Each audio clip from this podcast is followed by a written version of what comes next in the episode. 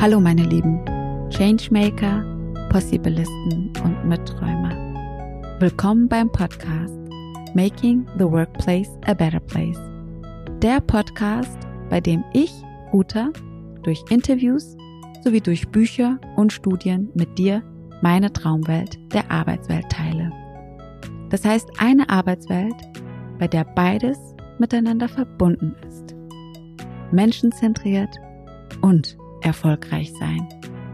Lasst uns also gemeinsam träumen und schauen, wie wir das ein oder andere in die Realität umsetzen. Was für ein Mensch. Das Gespräch hat mich sehr berührt, weil Adelaide eine sehr inspirierende, kluge, weise und geerdete Person ist. Sie ist durch und durch Humanistin und möchte mit ihrem Beauty-Unternehmen mehr als nur Beauty-Produkte verkaufen.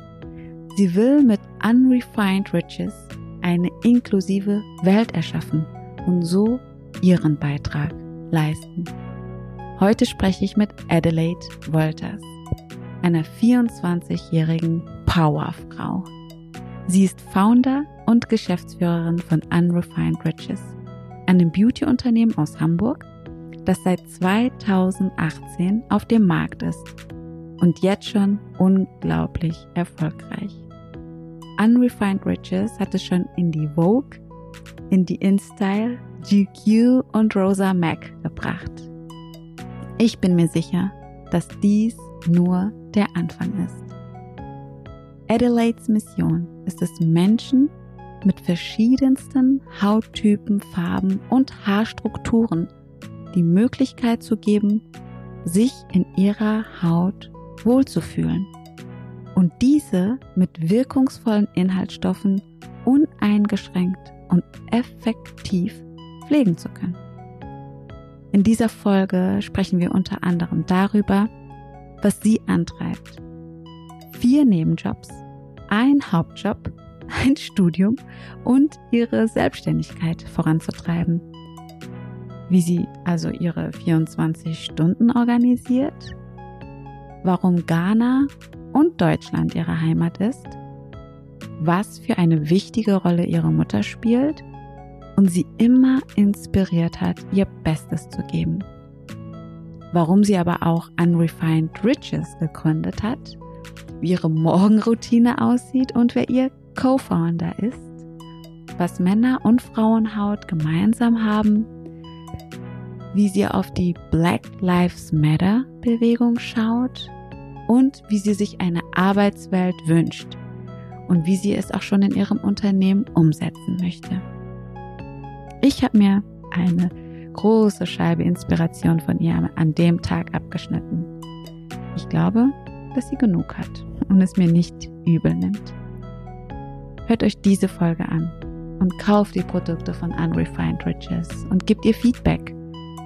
Das ist Werbung aus Überzeugung und unbezahlt. Jetzt wünsche ich euch erstmal ganz viel Freude mit dem Gespräch.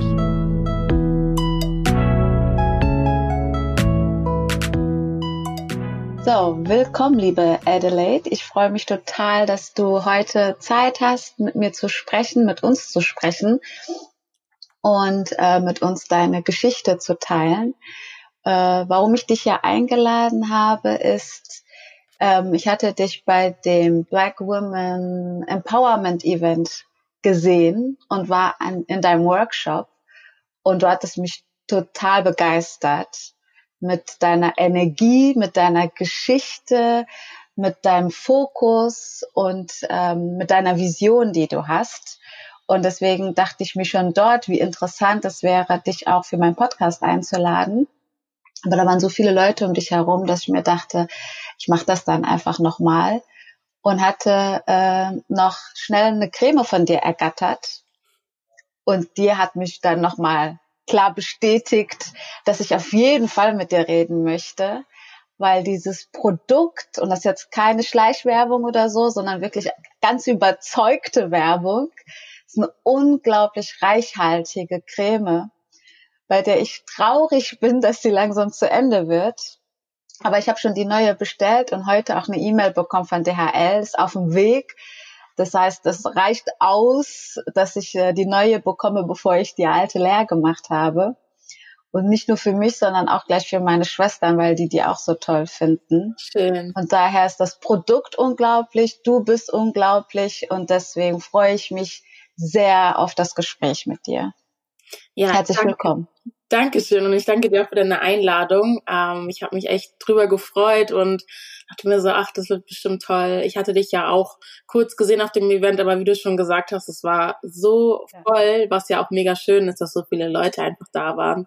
Und ja, ich freue mich auf jeden Fall auf deine Fragen und das Gespräch. Dann lass uns doch direkt starten, indem du so ein bisschen erzählst von deinem Weg. Was waren so deine Tipping Points im Leben? Was waren so die Erlebnisse, die dich am meisten geprägt haben? Und wie ist es zu Unrefined Riches gekommen? Mm, also mein Weg war ja nicht der, den man vielleicht erwartet bei dem, was ich jetzt mache. Ich habe ja ein Kosmetikunternehmen, heißt Unrefined Riches und dort werden Hautpflege, aber auch Haarpflegeprodukte für alle Hauttypen, Hautfarben und Haarstrukturen hergestellt. Heißt, es ist ähm, ja schon mal eine Sache, die in Deutschland ziemlich neu ist. Also ich war tatsächlich die erste, als ich angefangen habe, mich auch auf das Thema ähm, Hautfarbe zu fokussieren, weil das einfach ja kein kein Faktor war hier in Deutschland. Zumindest dachten das viele Unternehmen einfach. Und ähm, ja, ich habe ganz normal meine Schule gemacht damals, ähm, habe dann mein Abi gemacht und habe dann mich dazu entschieden, eine Ausbildung zur Hotelfachfrau zu machen, mhm. ähm, was einfach sehr ja ungewöhnlich war für eine Person, wie ich es bin, weil ich einfach sehr, sehr schüchtern war. Und wenn man als Hotelfachfrau arbeitet, muss man ja auf die Gäste zugehen. Man muss sie fragen, ob es ihnen schmeckt, was sie möchten und so weiter und mhm. so fort. Und ja, ich weiß bis heute nicht, was mich wirklich dazu geritten hat, aber ich kann nur sagen, ich kann echt nur sagen, dass das wirklich sehr gut war, weil das auch nochmal meinen Charakter geformt hat. Ich habe gelernt, wirklich auch mal den Mund aufzumachen, äh, mit den Leuten zu sprechen, mir aber auch nicht alles gefallen zu lassen. Und deswegen kann ich echt nur sagen, super. Und auch so Skills wie Organisation, Planung, also das ähm, war schon ein Segen, dass ich diese Ausbildung gemacht habe. Und danach habe ich dann noch so überlegt, hm, soll ich weiter was mit Gastro machen oder vielleicht doch was anderes? Da habe ich, glaube ich, nur ein, zwei Monate in einem Restaurant gearbeitet nach der Ausbildung mhm. und wusste dann, das möchte ich nicht mein Leben lang machen. Und habe dann gedacht, okay, an der Empfangs- äh, oder in der Empfangsabteilung ging es mir eigentlich ganz gut und auch in der ähm, Reservierung vielleicht mal eher so ein Bürojob und dann habe ich mich als Empfangsmitarbeiterin beworben ähm, in einer Firma und habe dort ähm, auch so über ein Jahr gearbeitet, war auch super. Ähm, hat auch soweit Spaß gemacht.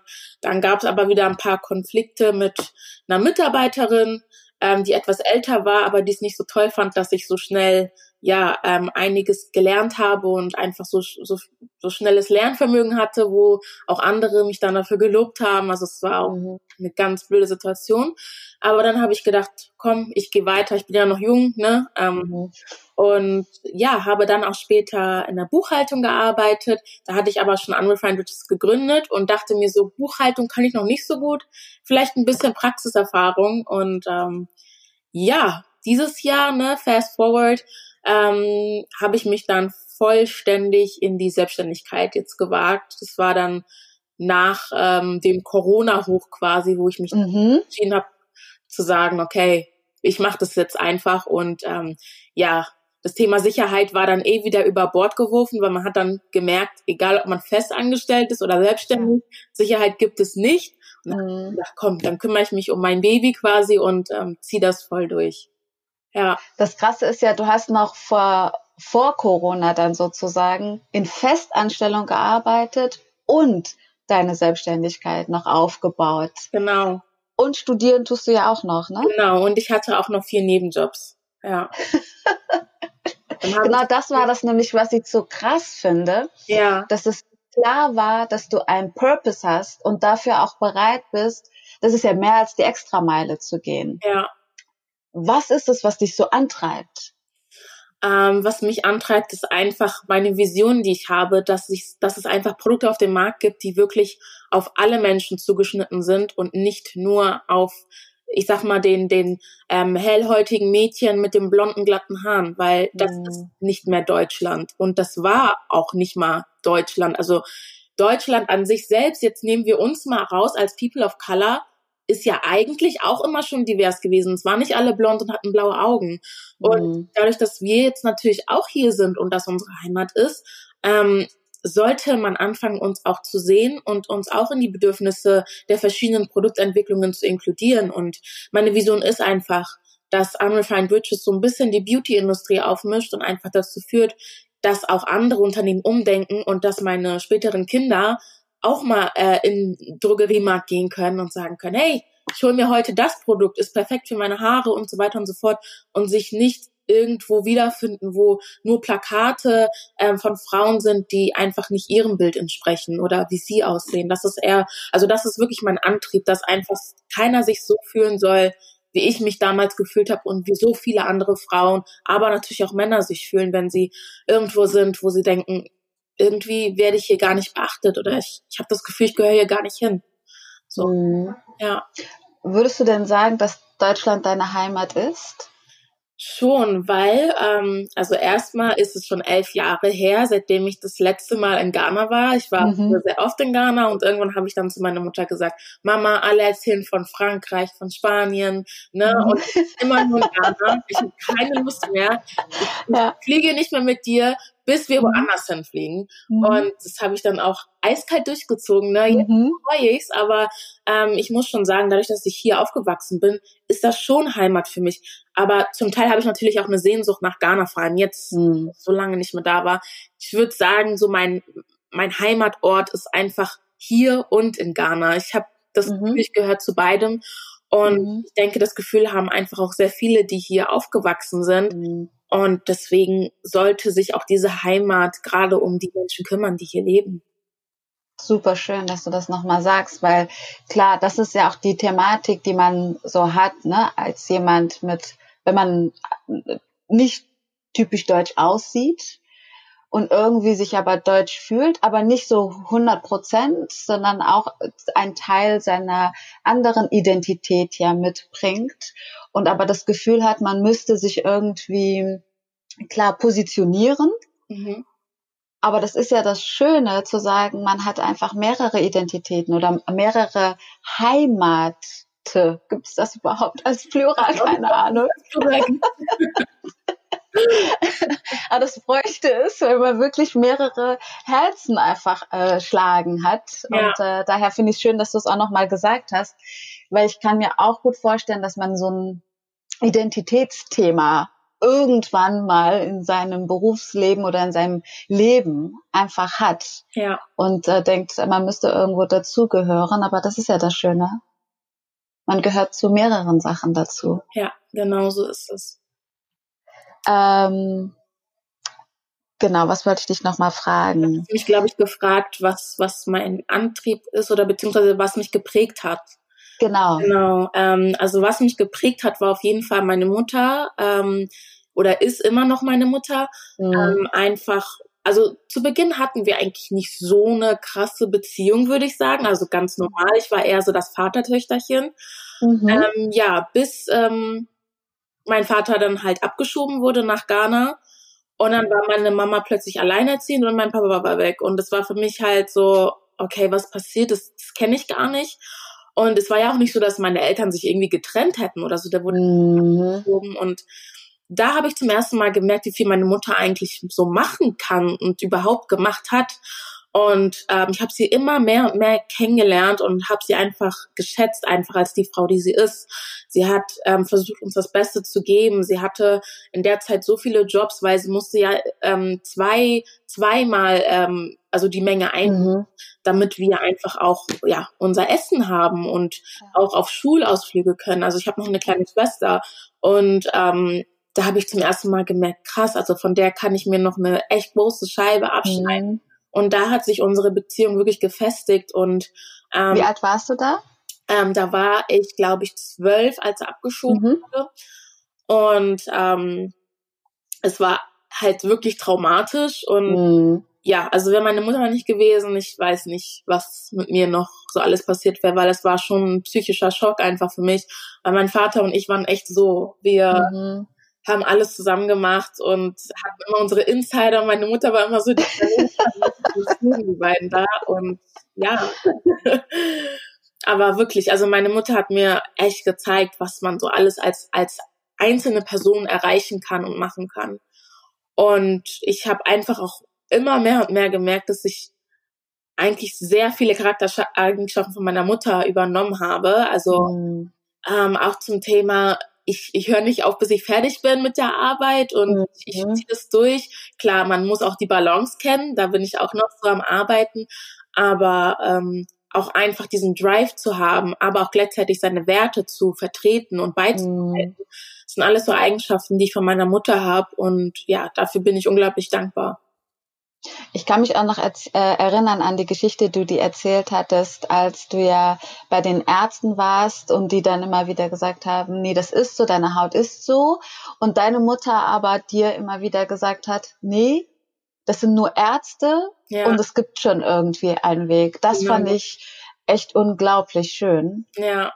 Ja, also sie hat mich stetig angetrieben, ne? Also immer wieder, ich hatte ja auch das Problem mit äh, Mobbing so ein bisschen in der Schule, ähm, hatte sich einfach nur hundertprozentig ähm, auf mein Aussehen bezogen, ne, mhm. dass ich äh, eine dunkle Hautfarbe habe, dass ich große Lippen habe, dass mhm. ich einfach nicht so aussehe wie der normale Bio-Deutsche quasi. Und mhm. ähm, da war ich halt auch immer schon mega traurig, ne, wenn ich nach Hause kam und ich dann das Gefühl hatte, so irgendwie, ähm, ja, passe ich nicht hierher. Und ich habe dann auch, ich erinnere mich noch dran, ich habe zu meiner Mutter gesagt, ich möchte Melanie heißen und nicht Adelaide, weil oh Melanie ist so ein typisch deutscher Name oder den kennt man ja. einfach. Und Adelaide ist so, da, da habe ich immer Schwierigkeiten gehabt, den Leuten zu sagen, wie man meinen Namen ausspricht. Und hat sie immer zu mir gesagt, so, du bist genauso wie du bist, wunderschön. Du musst deinen Namen nicht ändern, du musst dein Aussehen nicht ändern. Die Menschen müssen sich ändern, die um dich herum. Mm. Und ähm, ja, auch zum Thema Haut, ne, als wie du schon sagtest, ja, Hautärzte immer gesagt haben, ach, wir haben keine Lösung für dein Problem, beziehungsweise das ist ganz normal und es bleibt so. Und dann muss ich mm. da hat meine Mutter immer gesagt, die Ärzte sind nicht Gott, die wissen nicht mm. alles. Ne, es gibt irgendwo da draußen etwas, was dir helfen kann. Und wichtig ist einfach, dass du am Ball bleibst und dich drum kümmerst und dich darum sorgst, dass du genau das findest, was du brauchst. Und unglaublich, du hast es ja dann sogar gefunden. Ja. Und die, also ich, ich habe jetzt nur Shearer ausprobiert. Und alleine, wie sich diese Creme anfühlt, ist unglaublich. Also erstmal schon in den Händen, aber dann in dem Gesicht, das ist wie so eine Kur. Ja, so hat es sich auch für mich angefühlt, als ich halt gestruggelt habe mit Hautunreinheiten. Und ja, heutzutage, ich bin froh, heutzutage ist es vielleicht, sind es vielleicht ein, zwei Pickel und dann weiß ich aber auch warum. Dann weiß ich, mhm. ich am Tag davor Alkohol getrunken mhm. oder viele Milchprodukte ähm, dann doch mal mhm. zu mir genommen. Also ähm, man weiß ja heutzutage, dass, sag ich mal, ähm, Menschen, die aus Afrika kommen oder aber auch Asien Milchprodukte nicht so gut vertragen, weil uns einfach dieses Enzym fehlt ähm, um, um diesen Milchzucker äh, zu verarbeiten. Und das merke ich sofort an meiner Haut. Und ja, es, ich habe einfach gemerkt, so, also es war ja wirklich ein Trial and Error. Es war ja nicht so, dass ich einfach mal die Share Raw dann zusammengemixt habe und dann, oh, das funktioniert, sondern ich habe da vieles ausprobiert und mal hat es gerochen wie sonst was, mal hat es überhaupt nicht funktioniert, mal hatte ich dann schlechtere Haut.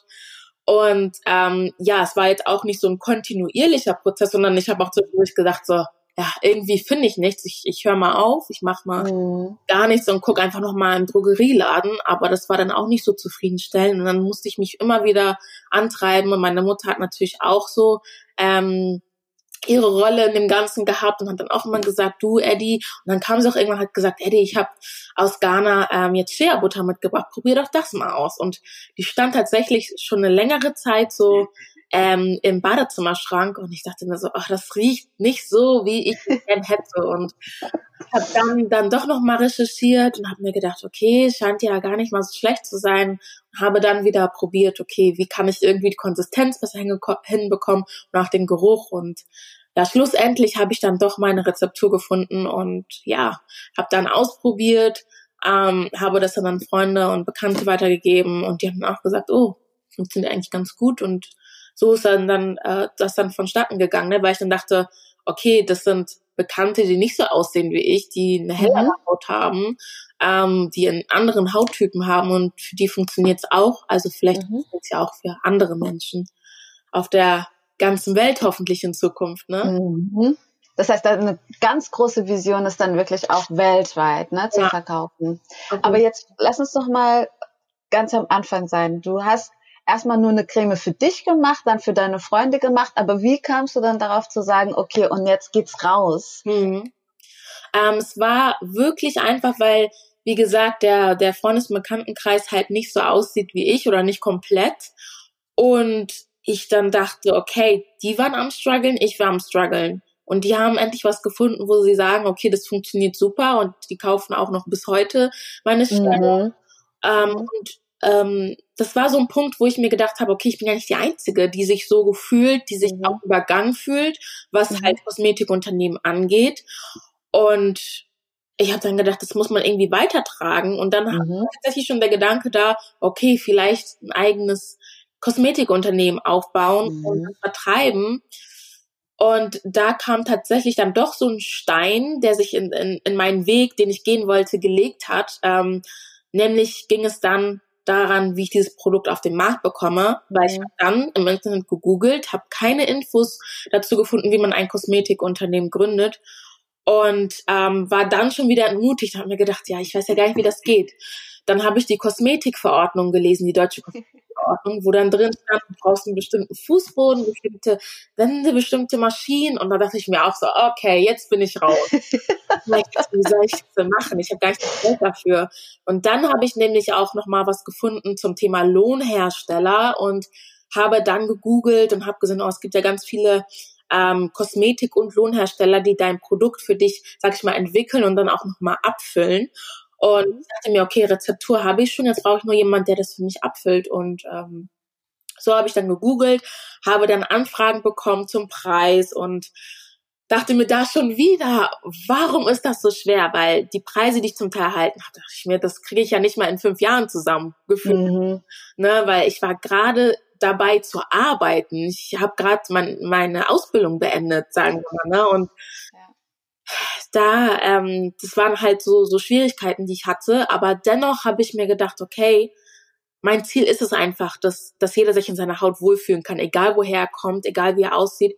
Und ich möchte es einfach mal probieren. Also es war dann wirklich so, ich möchte einfach es probieren und wenn es nicht klappt, dann kann ich wenigstens sagen, ich habe es versucht und nicht nach zehn Jahren hätte ich es doch mal probiert. Genau. Ja. Sehr cool.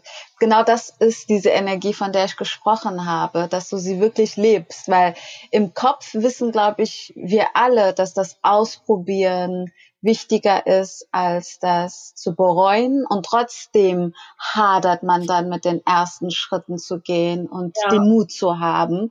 Und du hast es trotzdem gewagt. Und damals warst du wie alt? 21, 22? Ja, genau da war, ich habe ja schon, sag ich mal, mit ähm, so zwischen 16 und 17 habe ich dann nochmal intensiv einfach geguckt, okay, was, was könnte für meine Haut gut sein, weil ich da halt so die meisten Schwierigkeiten hatte mit Hautunreinheiten, Darkspots. Und da hat es schon so angefangen, dass ich halt, wie gesagt, recherchiert habe und so weiter und so fort.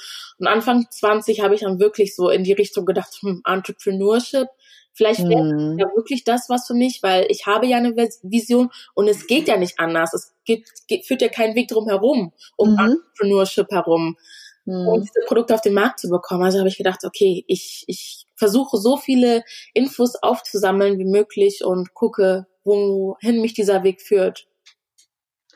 Und nun ist es äh, zwei Jahre her, seitdem es Unrefined Riches gibt. Ja. Und du wirst gefeatured ohne Ende. GQ habe ich gesehen, äh, Vogue habe ich gesehen, die InStyle habe ich gesehen.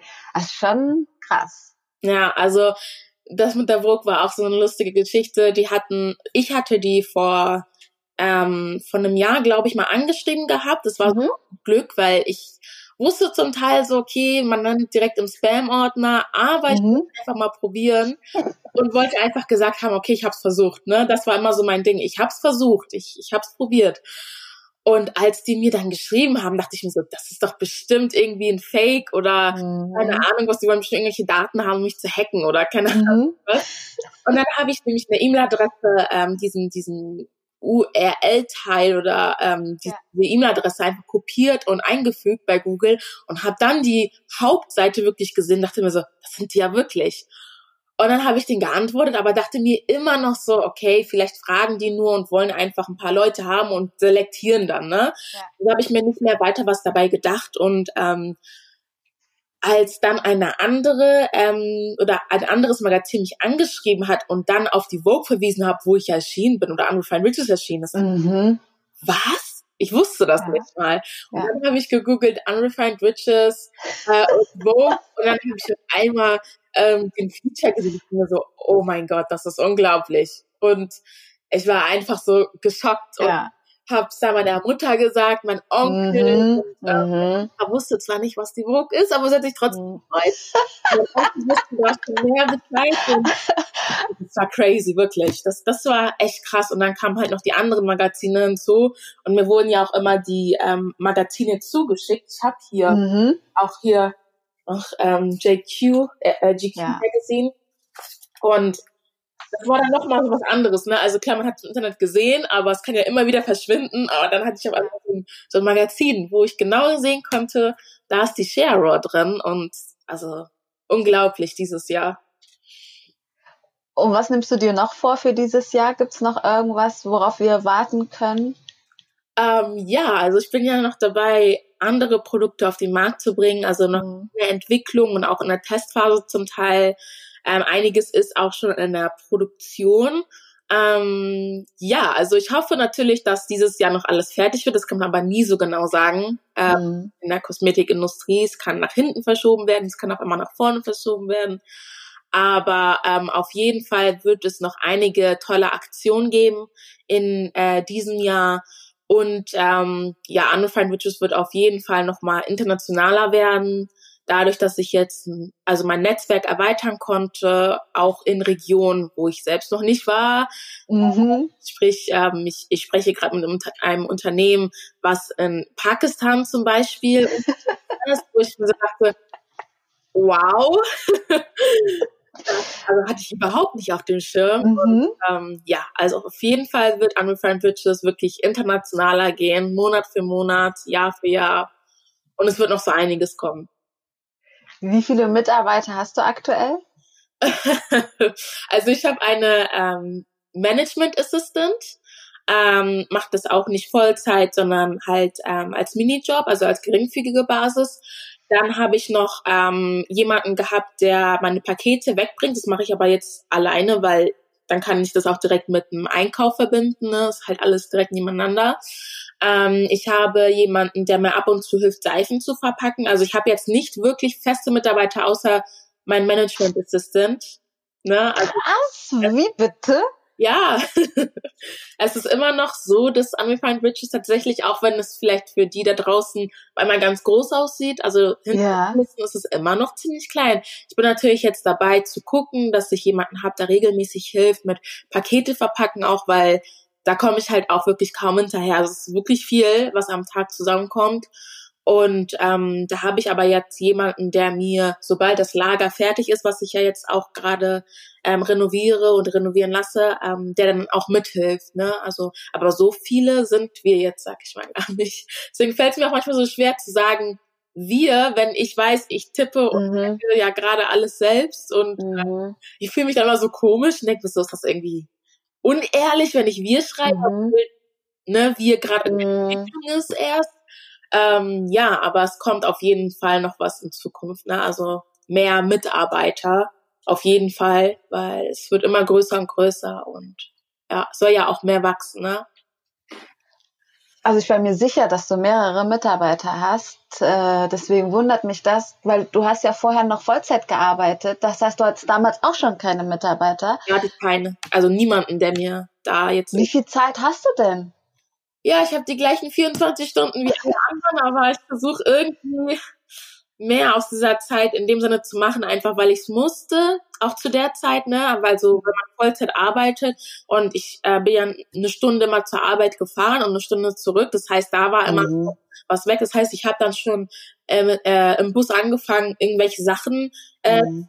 vorzuarbeiten, E-Mails zu bearbeiten, Content zu kreieren, irgendwie voranzukommen, weil ich diese Zeit nicht wegschmeißen wollte, die, den Anfahrts, äh, Anfahrtsweg und den Rückweg. Und wenn ich nach Hause kam, ging es direkt weiter. Ne? Also da habe ich mich an den PC gesetzt und dann ging es weiter. Ähm, und dann so spät abends oder halt auch manchmal nachts bin ich dann schlafen gegangen. Also es war echt Arbeit, also es war nicht Party after Party, das war erst mm. Work after Work. Mm. Und so ging es halt auch eine sehr, sehr lange Zeit. Und am Wochenende ne, hieß es dann nicht ausschlafen endlich, sondern mm. da ging es auch direkt weiter, weil ich brauchte ja wiederum ähm, ja liquide Mittel, einfach finanzielle Mittel, um ähm, ja Unrefined Riches weiterhin zu füttern. Das war ja echt, also man kann, ich kann es nicht anders vergleichen als mit einem Baby, einfach weil ich noch kein Baby habe und mir das einfach gerade so vorstelle. Ne, diese genau so ist es, ja. und füttern, weil es kann nicht selbst sorgen. also, ja, andere und Unrefined Riches natürlich, sag ich mal, älter, erwachsener, mhm finanziert ja. mich größtenteils jetzt auch mal alleine. Es sei denn natürlich, ich habe ganz viele andere Projekte natürlich. Also Produktentwicklung ist generell einfach super teuer in der Kosmetikindustrie durch die ganzen Tests und so weiter. Aber davon abgesehen, also von den neuen Projekten abgesehen, ne, ist, sag ich mal, Anne wird es jetzt ein Teenager, was jetzt auch mal selber arbeiten kann, sagen wir mal so. Ja, und das innerhalb von zwei Jahren. Also davor ziehe ich auf jeden Fall meinen Hut. Aber woher holst du denn diese Energie? Und wie organisierst du dich? Ähm, also das Thema Organisation ist halt echt so, man kann vieles planen, aber man muss auch wieder zum Teil flexibel sein, weil immer was mhm. dazwischen kommen kann. Aber ich habe mir einfach vorgenommen, ähm, ja, einfach mal äh, wirklich einen Kalender zu führen und die ganzen Termine, die ich habe, einfach mal einzutragen und auch die mhm. regulären Sachen, einfach damit ich weiß, wie viel Zeit habe ich eigentlich wirklich an diesem Tag. Ähm, und natürlich auch mal, ähm, da bin ich aber, das ist halt immer so ein Trial and Error, wirklich einzuplanen, wann habe ich mal frei. Mhm. Das ist immer noch eine Schwierigkeit, die ich habe. Ich habe mhm. einen Mann, der mir auch dann mal sagt, so, wann machst du Feierabend? Ne? Mhm. Ähm, aber das ist halt natürlich mega schwer, weil man gerade für das brennt und sich denkt, ach, eine Stunde mache ich noch. Ne? Mhm. Also, wichtig, einen Ausgleich zu haben und den muss man halt auch planen, ganz klar. Also Planung ist wirklich das A und O, weil ohne Planung könnte ich auch mein Unternehmen nicht so führen, wie ich es jetzt gerade führe. Und das ist super, super wichtig. Aber was ich auch gelernt habe, ist To-Do-Listen einfach nicht ernst zu nehmen. Also in dem mhm. Sinne, dass wenn ich eine To-Do-Liste habe, dass ich dann mhm. auch die Sachen direkt terminiere. Weil es bringt mir nichts, eine Liste zu haben, die immer länger und länger wird, weil mir immer tausend Sachen einfallen, aber ich nicht wirklich an den Sachen arbeite, die da draufstehen. Ne?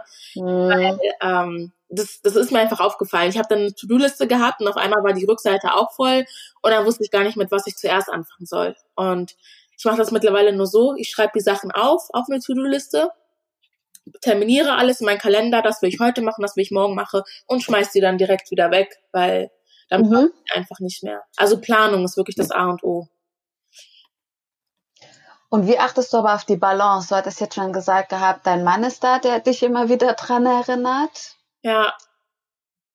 Aber wie achten und was brauchst du, um in Balance zu sein? Weil wenn man ja die ganze Zeit nur arbeitet, woher holst du dir selber Inspiration?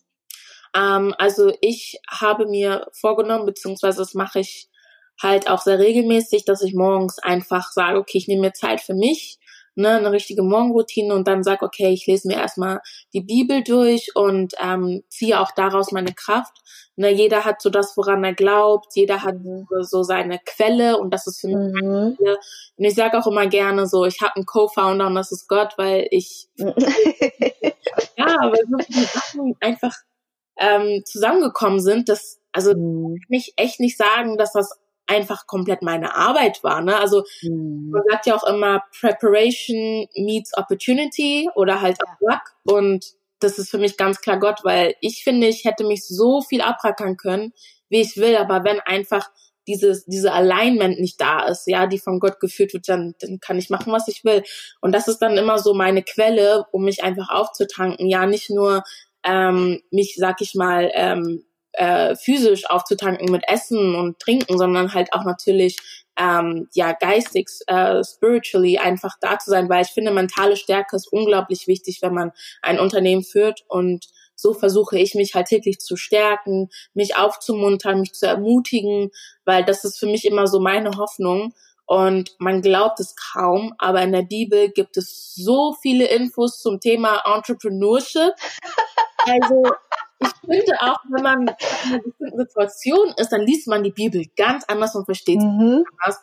Und dann habe ich erst so gelesen, auch ähm, kann ich ja mal ganz schnell in den Raum werfen, die Geschichte mit Josef, der ja versklavt oder ja verkauft wurde, der dann versklavt mhm. von seinem, ähm, also der wurde verkauft, ähm, seine Brüder hatten verkauft und dann war in Ägypten und dann ist er immer mehr aufgestiegen, ja, also da, da sieht man schon Aufstieg, Position. Dann ähm, hat er tatsächlich das erste Mal an Investment gedacht, an Sparen für mhm lass mich lügen, ich glaube, das waren fünf oder sieben Jahre Hunger und er wusste genau, welchen prozentualen Anteil er von den Jahren, wo es ja alles im Übermaß gab, zurücklegen muss, damit die Hungerjahre auch quasi ähm, überlebt werden können. Mhm. Und er hat dann auch noch einen anderen Plan gehabt, nämlich auch Geld herbeizuschaffen. Ja, das heißt, er wusste, ich äh, versuche diesen Rohstoff zu sparen aber auch ihn weiter zu verkaufen und dadurch nochmal Einnahmen zu bekommen. Also man hört, es hört sich gar nicht an wie die Bibel gerade. Nee. Aber es, also die Bibel ist wirklich voll von genau diesen Sachen, wo ich mir so denke. Und dann habe ich angefangen, ähm, Persönlichkeitsentwicklungsbücher quasi zu lesen. Und mhm. so, das ist doch genau die Geschichte, die in der Bibel steht. Also, die ganzen Bücher sind so, so die Bibel nochmal rewritten und ich habe vieles dann auch ganz anders verstanden und nochmal besser und ich dachte mir so, interessant. Also wirklich. Deswegen so die Bibel ist für mich so das A und O und ähm, ich versuche da wirklich regelmäßig drin zu lesen, weil mir dadurch auch immer so viele Sachen einfallen. Zum Teil auch Rohstoffe. Ich meine, Schwarzkümmelöl steht auch in der Bibel oder Schwarzkümmelöl. Mhm. Und dann dachte ich mir so, hm, irgendwie ging mir das auch nicht aus dem Kopf, als ich diese Bibel mhm. gelesen habe. Und habe ich einfach mal gegoogelt und dachte mir so, das ist schon krasses Öl, ne? Ja. Und dann habe ich gedacht, das kommt in die Share Rock, ganz klar. Und ja, ich habe einfach herausgefunden, dass da so viele Antioxidantien drin sind, die auch dazu beitragen, dass meine Kunden heutzutage so gute Ergebnisse haben. Also die Bibel inspiriert mich sehr und er ermutigt und stärkt mich auf jeden Fall und natürlich auch Gott, ne, der ja das Genie dahinter ist und ähm, das ist so so meine Quelle, meine Balance, auch mal dann ruhiger zu machen, weil ich kann nicht anders, wenn ich die Bibel lese. Da gibt's keine Hektik, weil sonst verstehst du nichts. Und ähm, ja, auch zwischendurch, ne, einfach mal zu gucken, dass man vielleicht auch mal sich diese Auszeit gönnt und kein schlechtes Gewissen hat, zu sagen, hey, heute ist mal Netflix und Chill dran, heute mhm. Arbeit, ne, und ähm, heute muss ich das ein bisschen zurückschieben, weil ich muss mich auch mal um mich kümmern und genau, das ist so meine Balance und man muss sich wirklich tagtäglich daran erinnern, sich mal eine Auszeit zu gönnen. Danke, ich habe noch nie so die Bibel zusammengefasst bekommen oder eine Geschichte aus der Bibel gehört. Vielleicht lese ich sie mal und äh, mach mal, also switch in meinem Kopf, dass ich sie wirklich als Geschichte auch lese und nicht, es ist die Bibel. Ja. Dann liest man es irgendwie auch ganz, ganz anders. Ja, auf jeden Fall. Und mein, ja auch die, ähm, wie du schon sagst, man liest es ganz anders und mhm. es ist, glaube ich, auch immer dieser Blick, den man für die Bibel hat. Für viele ist diese Bibel einfach das heilige Buch. Mhm. Es muss alles irgendwie unverständlich sein und so, also man liest das Buch und denkt man hat was Gutes getan, aber man versteht es eigentlich, aber man denkt, ich habe es ja aufgenommen. Und klar, einiges versteht man nicht auf Anhieb, aber mhm. es ist ja auch irgendwo ein Leitfaden. Das heißt, man soll ja auch eigentlich einiges verstehen. Man soll auch vieles für das Leben, ähm, sag ich mal, oder aufs Leben anwenden können. Weil mhm. es ist ja mhm. nicht irgendwas, wo Gott sagt, ach ja, hast du schön im Schrank stehen, lies ab, ab und zu mal und fühlt mhm. sich dann mhm. besser, sondern es ist ja auch ein Leitfaden und so lese ich auch die Bibel. Mhm. Ähm, ich habe auch einen Teil gehabt, wo drin stand, es gibt Zeit für alles, Zeit für Liebe, also um es einfach, also um einfach mal die Gegensätze aufzuzählen, ne? Mhm. Zeit für Liebe, Zeit für Hass, in dem Sinne, dass alles immer so seine Season hat, Zeit für Reichtum, Zeit für Armut. Die mhm. Jahreszeiten sind ja auch Zeiten. Und mal hat man Sonne und mal hat man dann die Kälte.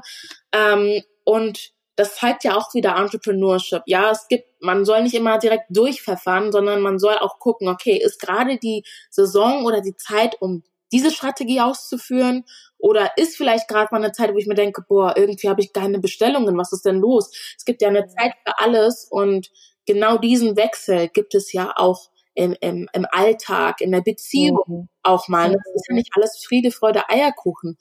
Aber einfach zu wissen, dass ein Prinzip dahinter steckt, das allein schon gibt einen nochmal eine andere Art, um mit den Sachen umzugehen. Und mhm. deswegen, so man sollte die Bibel halt nicht immer als dieses komische und rätselhafte Buch sehen, sondern vielleicht auch mal als Leitfaden. Also da, da steht so vieles drin, wie gesagt, wo ich mir so denke, wow, also ein richtiger Ratgeber für, für jede Situation und so lese ich sie halt auch. Unglaublich, ehrlich. Also ich habe einige in meiner Familie, die die Bibel unglaublich mögen. Aber keiner konnte es mir bis jetzt so verkaufen, dass ich Interesse hatte, auch mal in die Bibel zu lesen. Daher danke dafür schon mal. Aber das erklärt, woher deine Energie kommt, weil sie ist schon unglaublich. Ja. Finde ich zumindest. Und ähm, ich kann mich noch erinnern, als ich 24 war, da hatte ich diese Energie auf gar keinen Fall, sondern da hatte ich eher ganz viele Fragezeichen. Wie wird mein Leben? Was kann ich eigentlich? Kann ich überhaupt irgendetwas? Und schon gar nicht mit dieser, es ist ja eine Klarheit, ja. die du in dir trägst. Das ist schon unglaublich viel, vor allem für dieses Alter, ohne dass ich jetzt sage, oh, du arm, du kleines Mädchen, auf keinen Fall. Nur ich konnte das damals noch nicht mit 24. Ja, ich glaube, das ist auch wirklich, also der Grund dafür ist wahrscheinlich auch einfach, wie das alles zustande gekommen ist bei mir, nämlich, dass ich halt einen Struggle hatte. Ich hatte eine Sonnenallergie als schwarze Frau oder als schwarze mhm. damals wo meine Eltern sich beide bei dem Hautarzttermin schon angeguckt haben und es dann mhm. mit, das kommt bestimmt aus deiner Familie, nein, das kommt aus deiner Familie. ne? Also, weil die beiden sich dachten, was ist denn los? Ein schwarzes ja. Mädchen, ne? Wir kommen ja. aus Afrika, wie kannst du eine Sonnenallergie haben? Aber da hat es ja schon angefangen, dann kam noch mal ein Melasma, was ich übrigens von beiden Elternteilen hatte, da musste mhm. ich die eigene Nase fassen, ne? Ähm, dann kamen halt noch die Hautunreinheiten dazu, Darkspots, also wirklich diese ganzen Struggles. Und ich würde einfach mal knallhart sagen, als schwarzes Mädchen oder als schwarzer Junge hast du schon nicht so ganz einfach. Klar, es gibt Orte, wo die Leute offen sind, aber meist bist du so die andere. Und wenn du dann noch mhm. ganzen Struggles hast, ja, mhm. wo du noch mal anders aussiehst, dann ist das schon sehr schwierig. Und ich glaube aber, dass dieser Struggle oder ich sage auch gerne, dass dieses Leid, was ich hatte, dann irgendwann mhm. Leidenschaft geführt hat. Und deswegen bin ich da so hinter. Und ich glaube, das gibt mir so die Klarheit, einfach zu wissen, woher das kommt. Und ähm, ja, und das, das hilft mir auch weiterzumachen, weil wenn ich dann Nachrichten bekomme von Kunden, die sagen, ich fühle mich meiner Haut unwohl, dann mhm. ich mir so, ich, ich kann das hundertprozentig nachvollziehen. Und auch heute denke ich mir manchmal so, boah, also das könnte besser sein. Und ne, wo dann andere sagen, du hast doch gar keinen einzigen Pickel, was beschwerst du dich? Aber es mhm. ist ja immer so ein langer Prozess, wirklich hundertprozentig mit sich selbst zufrieden zu sein. Und ich möchte einfach jedem dabei helfen, diesen Weg anzugehen und einfach immer wieder aufzustehen und zu sagen, ich liebe mich selbst und ich versuche mir selbst das Beste zu geben, auch wenn das nicht immer einfach ist, aber einfach diesen Weg überhaupt zu gehen, das ist schon super, super wichtig und das möchte ich für jeden, wirklich. Halleluja, Schwester. ja, voll schön. Ja, also danke. Einfach danke, dass du dass du lebst, dass du das so aussprechen kannst und dass du das mit deiner Kosmetik, ähm, deinem Kosmetikunternehmen auch schaffst. Das ist ja, du kriegst ja die ganze Zeit auch schon Bestätigung dafür, dass wir genau darauf gewartet haben. Ja. Ohne dass es vielleicht einige selbst wussten. Also ich hatte gar keine Hauptprobleme, aber ich merke trotzdem, dass deine Creme mir richtig gut tut. Und vor allem meinem Kind. Also ich benutze ja auch für meinen kleinen Sohn und es ist einfach äh, total schön, dass ich mich auch auf die weiteren Produkte noch freuen werde, weil für meine Haare hätte ich auf jeden Fall auch noch Bedarf. ja, alles Arbeit, ne? Super gerne. Und das finde ich halt auch so schön, dass, also ich, ich habe ja auch viele Kunden, die sagen, ja, plötzlich kriegt mein Mann sich auch ein, ne? Kriegt mhm. auch das Gesicht ein oder wäscht sein Gesicht mal mit der Black Soap, so wo ich mir mhm. so denke, wow, also ja. das ist ja auch nicht so easy, ne? Es gibt manche Männer, die benutzen Handtuch für ihre Schuhe und nutzen so gleichzeitig für Gesicht, ne? Also mhm. ne, das ist ja schon crazy manchmal und allein schon, dass dann trotzdem dieses Interesse dann noch da ist von den Männern, ja, die übrigens auch sehr oft bei mir bestellen, ähm, mhm. das finde ich halt schon super, super toll, weil sie dann auch merken, hm, ich wusste gar nicht, dass ich irgendwie übergangen werde auf dem deutschen Kosmetikmarkt. Mhm. Und jetzt ist es ja immer ganz cool, cool auch mal ein Produkt zu verwenden, was, was für mich perfekt ist. Oder halt auch, dass viele Mütter auf einmal sagen, ich benutze es auch für meine Tochter. Ne, die ist, ähm, da hatte ich eine, die hat gesagt, ihre Tochter ist sechs Monate alt und für die Haut ist das super, weil die hatte so einen Ausschlag. Mhm. Toll. Oder Leute mit Neurodermitis. Also plötzlich finden sich alle irgendwie zusammen. Jeder hat einen anderen Struggle, aber alle finden sich bei Unrefined Riches zusammen und sagen zum ersten Mal, boah, ich fühle mich wohl in meiner Haut und mhm. sehe sie jetzt auch ganz anders und sehe sie nicht mehr als Störenfried, sondern als etwas, was es sich lohnt zu pflegen und auch mhm. mal zu gucken, warum geht's dir gerade nicht gut. Also diese Selbstliebe ist dann nochmal ganz anders. Mhm. Und daran merke ich, Unrefined Riches ist nicht nur ein Kosmetikunternehmen, das geht viel tiefer als die Haut. Und ähm, das finde ich so, so schön einfach zu sehen. Und da bin ich wirklich daran bestrebt, weiterzuarbeiten und Unrefined Riches immer mehr aufzubauen und neu zu erschaffen oder eher nochmal mehr herauszukristallisieren und daran zu arbeiten, weil ich einfach merke, dass das ist eine sehr, sehr große Sache, an der sich, es sich lohnt, weiterzuarbeiten. Sehr schön. Und du unterscheidest aber nicht zwischen weibliche und männliche Produkte, ne? sondern die benutzen dieselben Produkte. Also ein Produkt, das wirklich für alle nützlich ist. Ja, also es ist tatsächlich so, dass das wirklich nur so Marketing ist. Es gibt eigentlich keine Männer- und Frauenprodukte. Ähm, es ist nur so, dass wenn, also bestes Beispiel ist mit dem Rasierer auch. Mhm. Du hast in der Männerabteilung einen Rasierer und in der Frauenabteilung. Der in der Frauenabteilung ist natürlich rosa, ne, da steht for Women oder keine Ahnung, bei den Männern steht for Men. Mhm. Und eigentlich mhm. ist es der gleiche Rasierer, aber der von den Frauen ist einfach teurer und der von den Männern ist günstiger. Und ähm, ich sage auch mal, das ist der Grund, warum Männer generell nicht gerne Geld ausgeben für Kosmetikprodukte, weil sie so verwöhnt werden von der Kosmetikindustrie. Mhm. Und Frauen dann eher so die teuren Produkte kaufen sollen, die manchmal aber auch nichts taugen. Ähm, aber es ist wirklich nur ein Marketingkonstrukt. Es gibt keine Männer- und Frauenprodukte. Ähm, heutzutage gibt es ja sogar bei Make-up keine Unterscheidung mehr. Mhm. Da tragen Männer, ähm, also da, da geht es nicht mal mehr um die ähm, sag mal, um die sexuelle Orientierung, weil mhm. ein Nachrichtensprecher, der wird auch geschminkt. Also mhm. da gibt eigentlich auch keine Unterscheidung mehr, sondern es ist einfach nur Marketing. So, mhm. Welche Zielgruppe haben wir? Dann verkaufen wir das halt als Frauenprodukt und als Männerprodukt. Aber eigentlich sagt die Haut, mir ist es egal, ob der Körper einem Mann oder einer Frau gehört. Gib mir ähm, Vitamin C, gib mir ja. Antioxidantien im Großen und Ganzen, gib mir Shea Butter. Also ja. das ist das, was die Haut braucht. Und ja. Ich habe gesehen, du verkaufst ja jetzt auch in einigen Läden. Mhm. Wo, wie suchst du dir deine Läden aus? Und wäre dir, wäre das so ein Traum von dir, bei DM zu sein?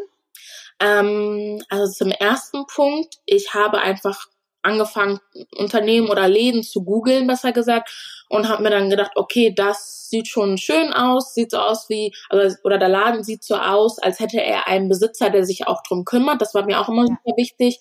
Und dann konnte ich auch mein, mein Produkt in dem Laden sehen und habe dann einfach drauf losgeschrieben, so, hey, ich habe eine Liebe für ähm, Produkte, die auch was bringen und so weiter und so fort. Ich habe mir dann Sortiment angeguckt. Ich glaube, mein Produkt passt gut äh, oder super in dein Sortiment rein.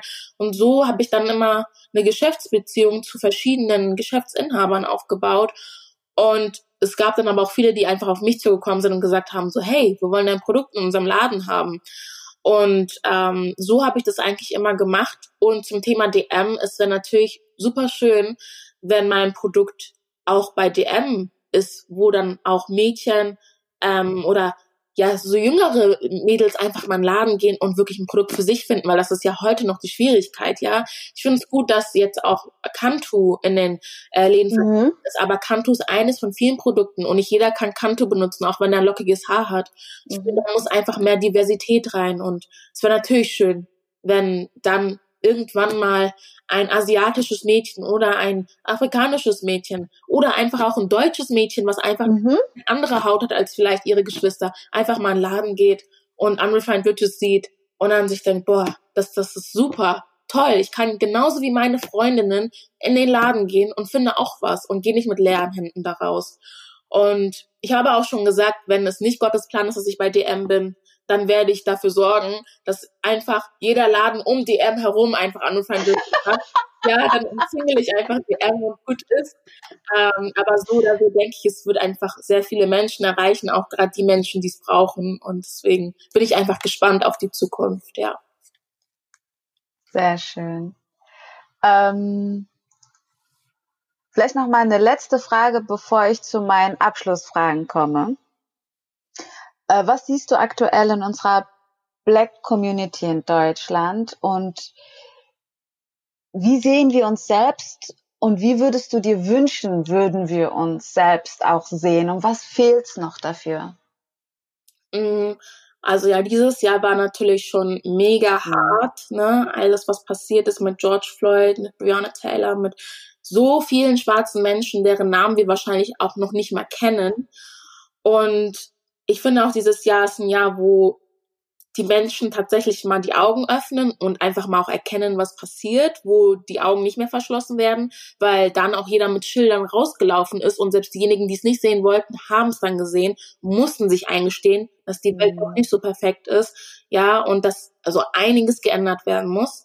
Und ich finde, wie gesagt, dieses Jahr ist ein Jahr, wo auch die Black Community die Augen öffnet, einfach erkennt, in was für ein System man sich auch größtenteils noch befindet, in was für Systeme man sich auch wohlfühlt, wo es nicht so sein sollte, einfach weil man darauf getrimmt wird, sich darin wohlzufühlen. Und ähm, ja, dieses, dieses Aufwachen wird immer mehr und mehr auch gelebt, nicht nur gesprochen, sondern langsam auch gelebt. Ähm, und vor allem, dass man sich selbst nicht mehr unterschätzt, sondern mhm. auch sich, es geht ja bei Black Lives Matter nicht darum, dass man sagt, das schwarze Leben ist über allem anderen, sondern einfach, dass man es mal gleichstellt und sagt, man kann nicht sagen All Lives Matter, weil dann würde das ja einschließen, dass auch schwarzes Leben zählt, was aber nicht der Fall ist. Und deswegen erst wenn schwarzes Leben zählt, kann man überhaupt sagen, oh, jetzt ist alles wirklich auf einer Höhe.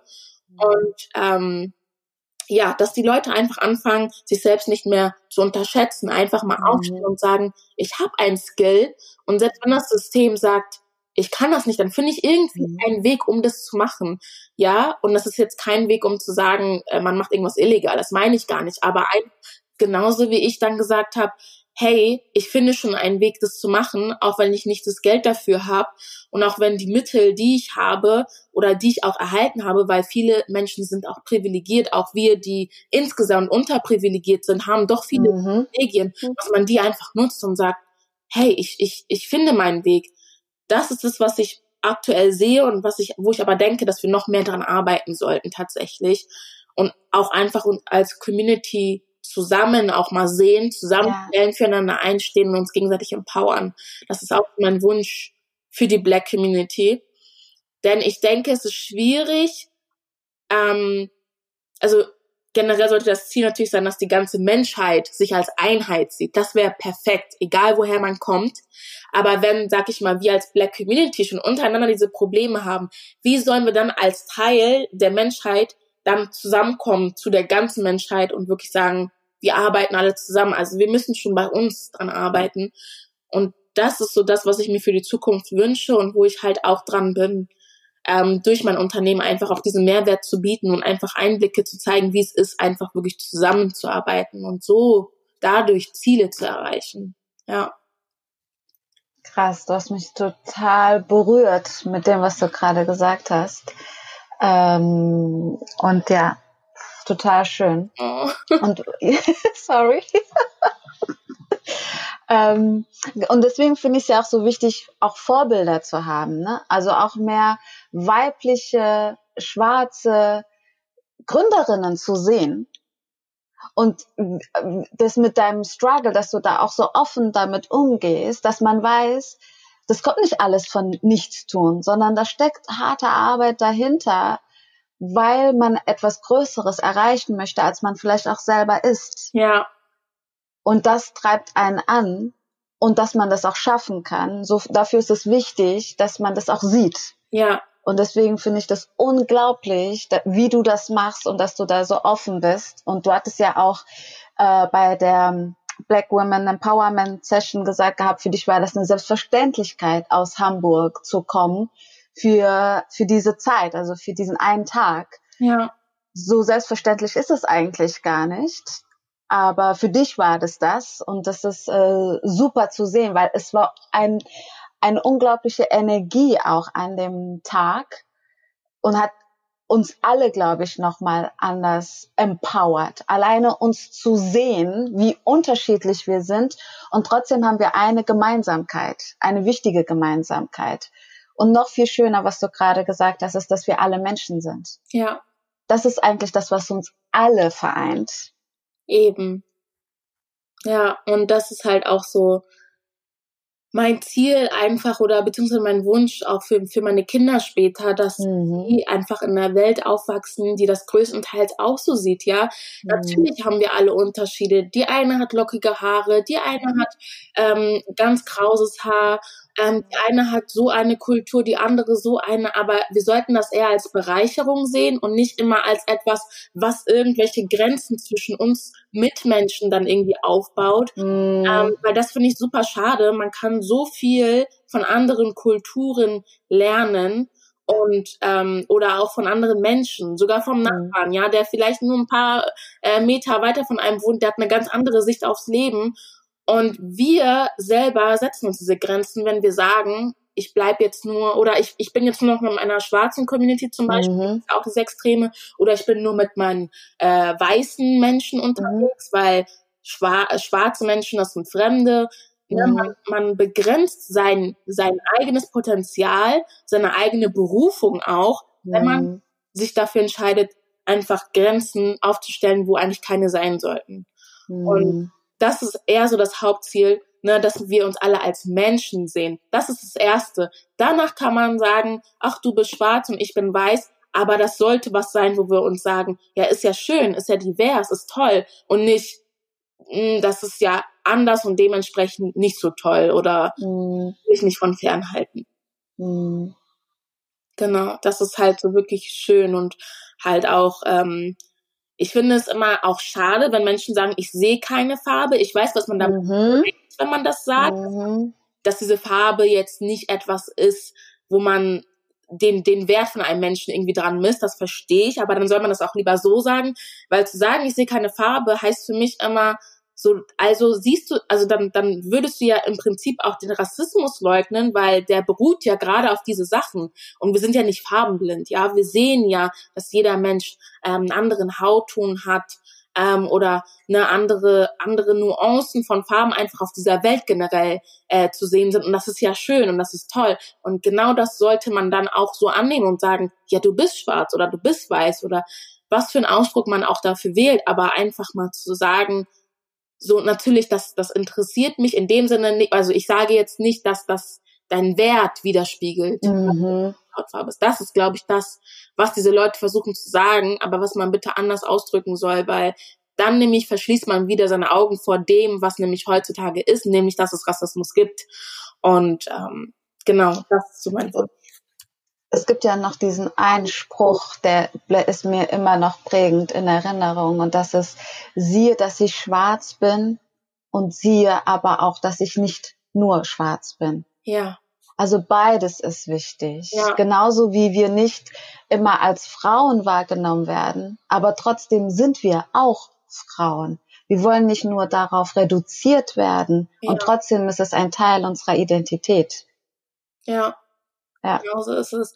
Ich glaube aber auch, dass ähm, auch gerade die Leute, die sehr rechts sind, ähm, Angst davor haben, schwarze Menschen oder Menschen, die einfach anders aussehen, ja, mhm. of Color, das, also sie haben Angst davor, denen mehr Attribute zuzusprechen, als sie haben, weil dann sind sie ja doch Menschen und menschlich. Mhm. Und dann kann man halt nicht eben mal, ne, wie das, was in Hanau passiert ist, tun. Weil mhm. wenn man dann anfängt, Mhm. Diese ganzen Menschen als Menschen zu sehen, dann merkt man, mhm. was für unmenschliches Handeln man ja an den Tag legt, wenn man gerade so denkt. Und ich glaube, es ist eher dann die Angst zu sagen, die Person ist nicht nur schwarz, sondern sie hat eine Geschichte und mhm. hat dies und das und das, was sie ausmacht.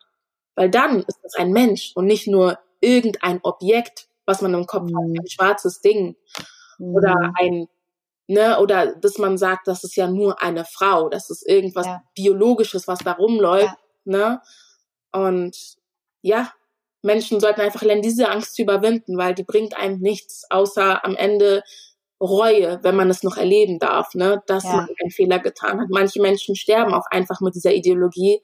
Hm. Und es ist einfach, ich finde, das ist das Traurigste, wenn, wenn man mit verschlossenen Augen, Augen auch noch von dieser Welt geht. Hm. Also, das ist dann einfach mega schade. Man hat sein Leben nicht gelebt. Das stimmt.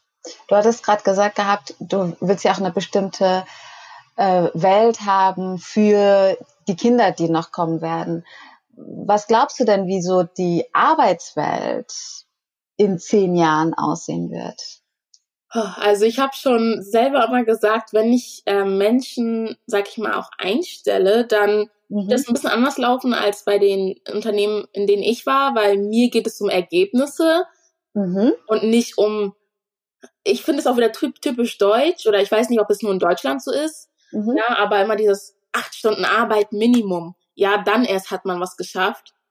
Aber mir ist zum Beispiel aufgefallen auf der Arbeit, dass ich nach drei Stunden mit allem fertig war. Ich habe drei Stunden durchgezogen, dann war ich fertig und dachte mir so, okay, was mache ich jetzt mit den fünf Stunden?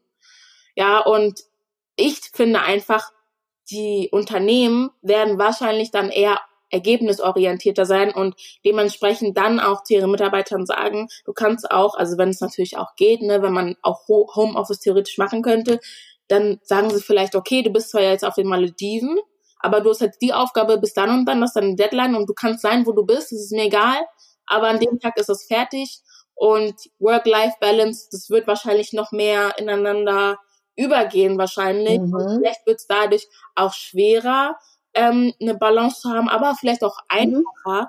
gerade weil man dann sagen kann, ich mache das jetzt da, wo ich sein möchte und kann dann irgendwo doch wieder frei entscheiden. Dieses Selbstbestimmte wird, glaube mhm. ich, mehr sein. Natürlich dann auch mehr Verantwortung, weil das Ergebnis mhm. dann da sein.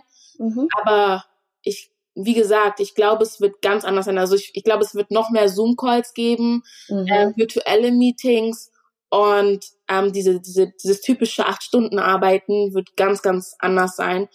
Und dementsprechend wird dieses Entrepreneurship mhm. ähm, also heute ist, heutzutage ist das super strikt. Man sagt, der ist selbstständig und der ist Vollzeit eingestellt. Aber ich glaube, selbst für einen Vollzeitangestellten wird es später sich mehr anfühlen wie Entrepreneurship, weil einfach vieles selbst, ähm, selbstbestimmt ist ja. und auch eine sehr große Verantwortung dann auf einmal mhm. natürlich, ne? weil man dann sagt, ich bin nicht im Office, sondern ich bin in Australien und mache da meinen Urlaub, aber gleichzeitig mhm. irgendwo Arbeit. Ne? Mhm. Ich glaube, die vor allem ich gebe wird sich mhm. ändern.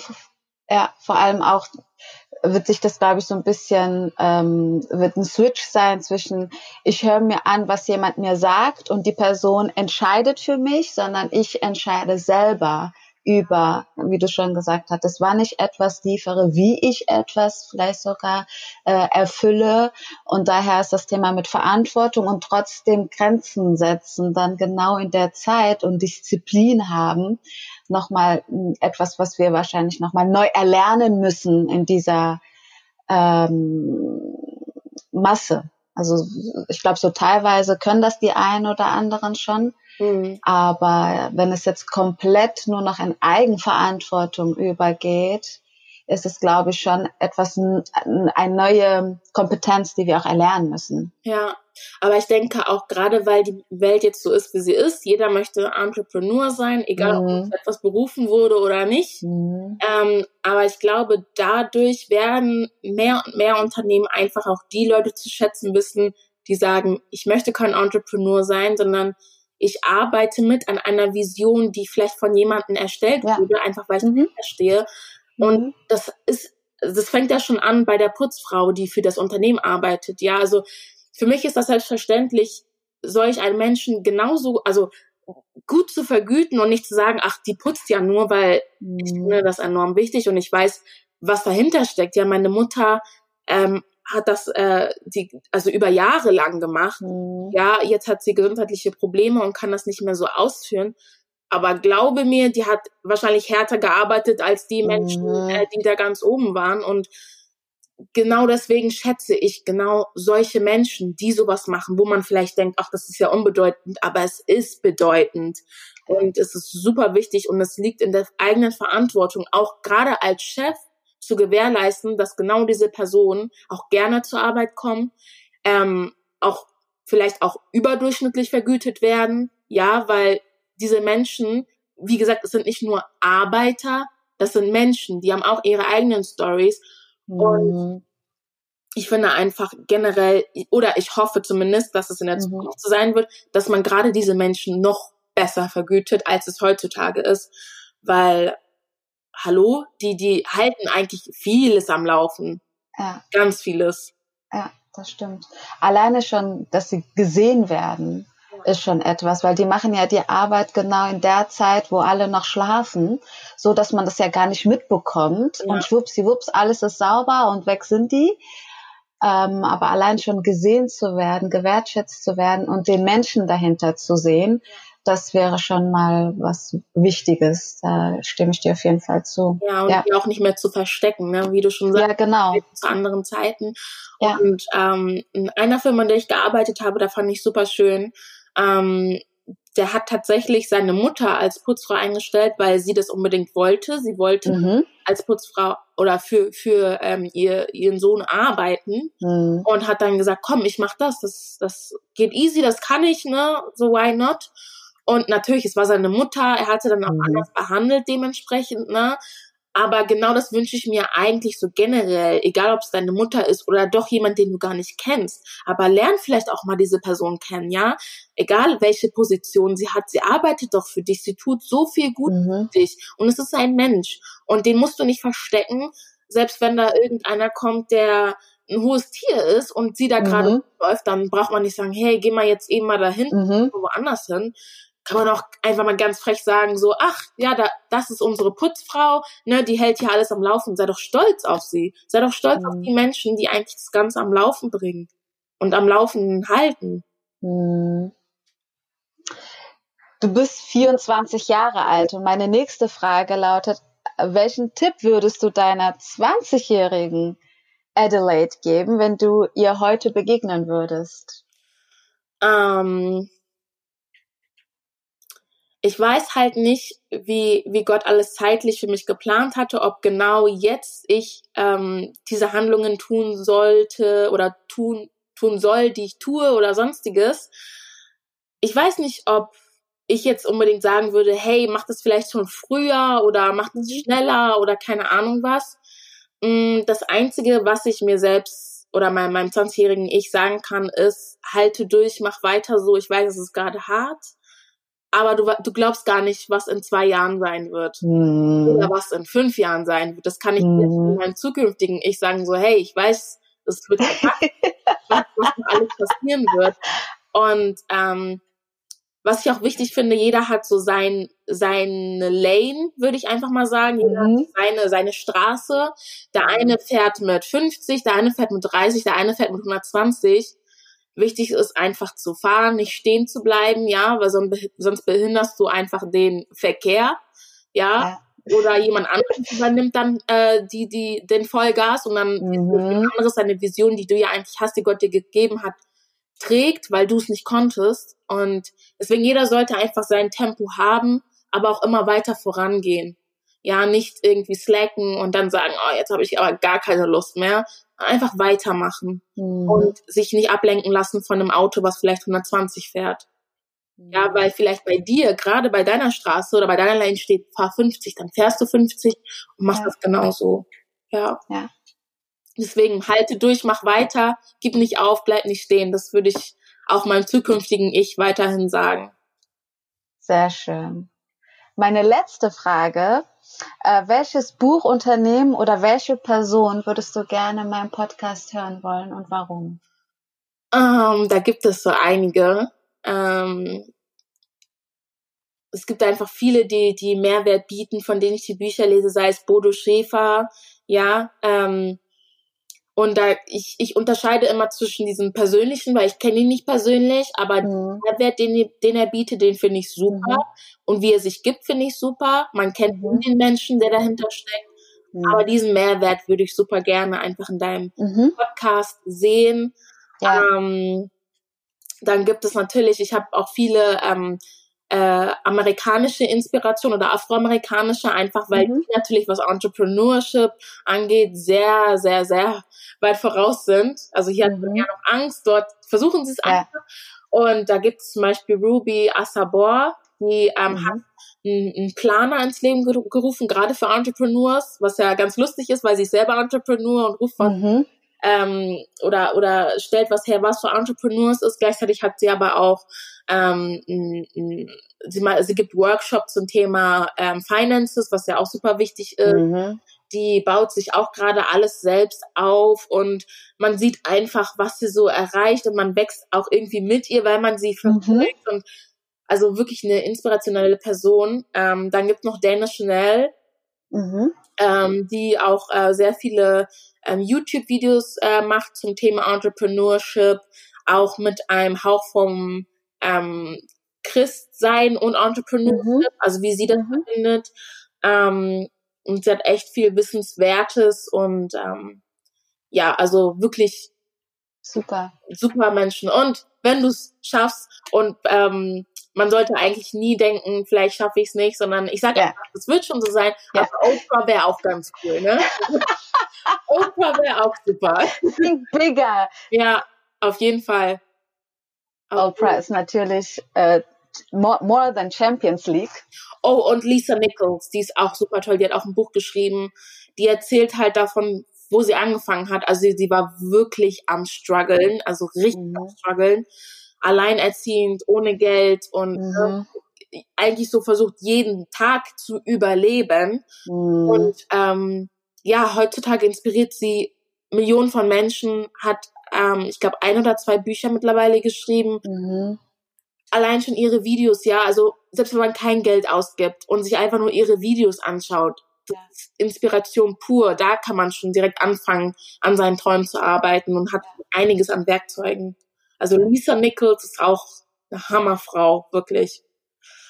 Super, Dankeschön. Sehr gerne. Also danke für die ganzen äh, Inspirationsquellen, die du uns jetzt nochmal genannt hast. Man hört ja schon klar, dass sie alle auch eine Gemeinsamkeit haben, und zwar nicht aufzugeben, an ihre Träume zu glauben und Schritt für Schritt einfach zu- weiterzugehen und weiterzumachen. Und das ist ja auch das, was man bei dir spürt. Deswegen vielen, vielen Dank für dieses wunderschöne Gespräch. Vielen Dank für deine Inspiration. Vielen Dank für dein Role Model sein äh, für uns, für die äh, Beauty-Industrie, für deine unglaublich wertvollen Produkte. Ich freue mich, dich weiter zu beobachten, zu supporten und äh, ich wünsche dir Unmengen von Success, so wie du dir das wünschst, so wie du das brauchst, so wie du das handeln kannst.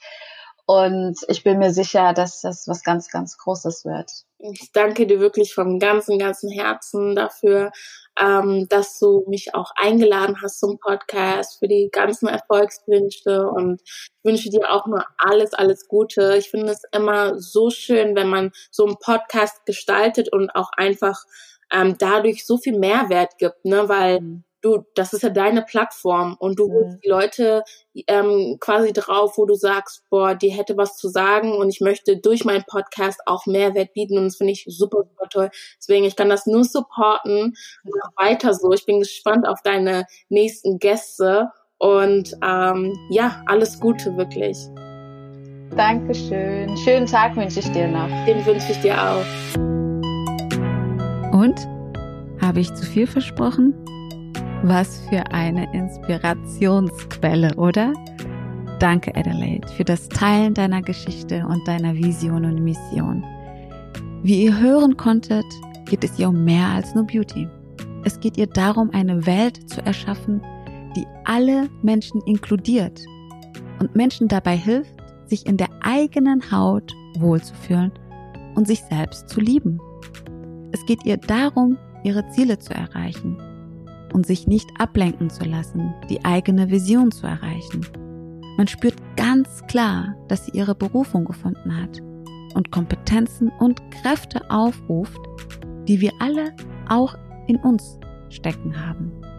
Aber die Angst vom Scheitern uns davon aufhält, diese zu aktivieren. Vielleicht fragst du dich, was ist eigentlich eine Berufung und wie findet man diese? lasst uns erstmal damit anfangen, den Begriff nicht schwerer und größer zu machen, als er ist. Eine Berufung ist das, was du wirklich machen möchtest, bei dem du genau das tust, was deiner Leidenschaft entspricht und das dich glücklich macht. Fragen, die du dir stellen kannst, um deiner Berufung näher zu kommen, sind, welche Themen liegen dir am Herzen? Was wolltest du werden, als du noch ein Kind warst und warum? Was würdest du machen, wenn Geld keine Rolle spielen würde? Welchen Themen würdest du dich in deiner freien Zeit widmen? Lass dich dabei nicht in die Irre führen, indem du dich mit anderen vergleichst oder nicht auf Anhieb auf deine Berufung kommst. Jeder hat seinen eigenen Weg und sein eigenes Tempo. Und wie gesagt, lasst uns das Wort nicht so groß machen, denn damit machen wir es unerreichbar. Ich nutze in meinen Coachings die Ikigai-Methode, eine ganz tolle Methode, seiner Berufung nahe zu kommen. Eine Freundin hat mich kürzlich erst inspiriert, dazu mal eine Episode zu machen. Ich glaube, das ist eine gute Idee. Das folgt dann demnächst. Danke Jessica an dieser Stelle. Für mich ist Adelaide ein Role Model und lebt vor, wie man durch Fleiß, Disziplin, einer Vision und Selbstwirksamkeit seine Träume verwirklichen kann. Ich freue mich auf die weiteren Produkte und das Wachsen ihres Unternehmens. Ich feiere ihren Erfolg jetzt schon und freue mich auf alles, was noch kommen wird. Vielen Dank fürs Reinhören und ich wünsche dir noch einen schönen Tag. Let's be the change we want to see in the world. Bis bald, deine Ruta.